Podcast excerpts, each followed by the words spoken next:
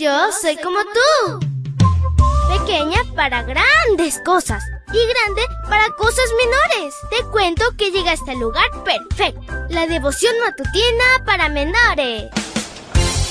Una reflexión que se ajusta a tu edad, que te queda bien, ni muy grande ni muy chica. Adelante y bienvenido a nuestro mundo.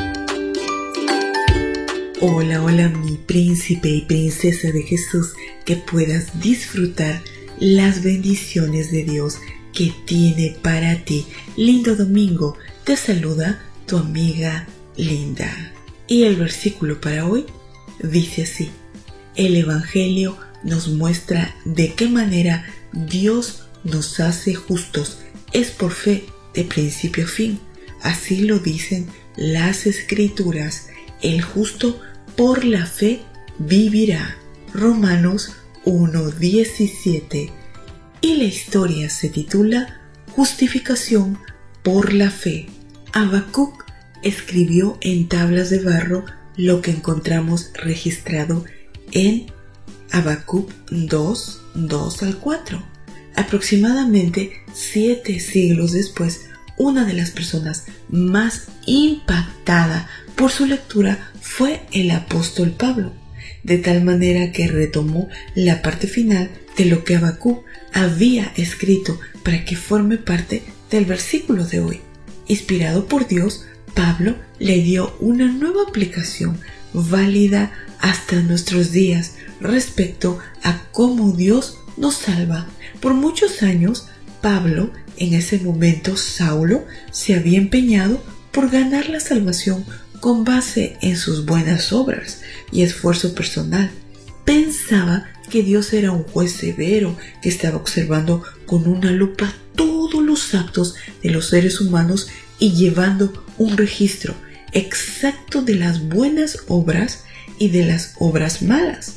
Llegó a considerar a Dios como si tuviera una balanza designada para cada persona en donde en un platillo colocaba las buenas obras y en el otro las malas acciones, ya que a lo largo de un día las malas acciones superan a las buenas.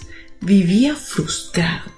Para descargar su frustración estaba listo para señalar los errores de los demás e incluso condenar a las personas. Se jactaba de su origen judío y de conocer su genealogía como maestro había influido en muchos a pensar como él, cualquiera que sugiriera algún concepto contrario respecto a la salvación lo veía con recelo. Pero un día Dios lo llamó sorprendentemente. Entonces estudió la palabra de Dios como nunca bajo la iluminación del Espíritu Santo. Fue así que entendió cómo nos salva Dios. En concreto, Dios no es un juez severo listo a castigar, sino un Padre amante.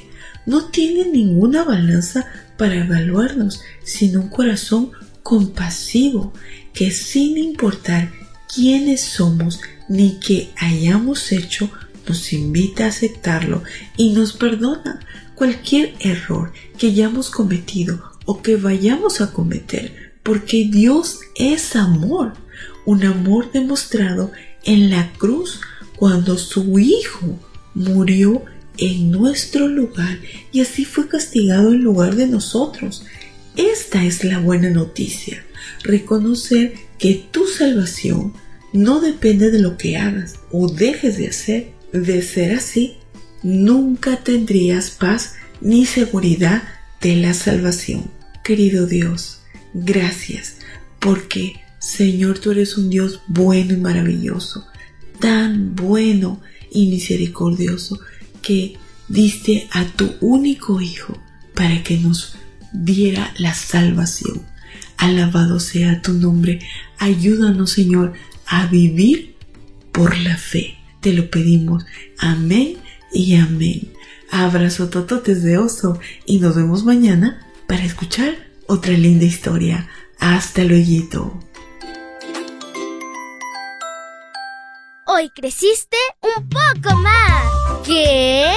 Porque crecer en Cristo es mejor. La matutina de menores llegó por el tiempo y dedicación de Canaan Seventh Day Adventist Shores and Dear Ministry.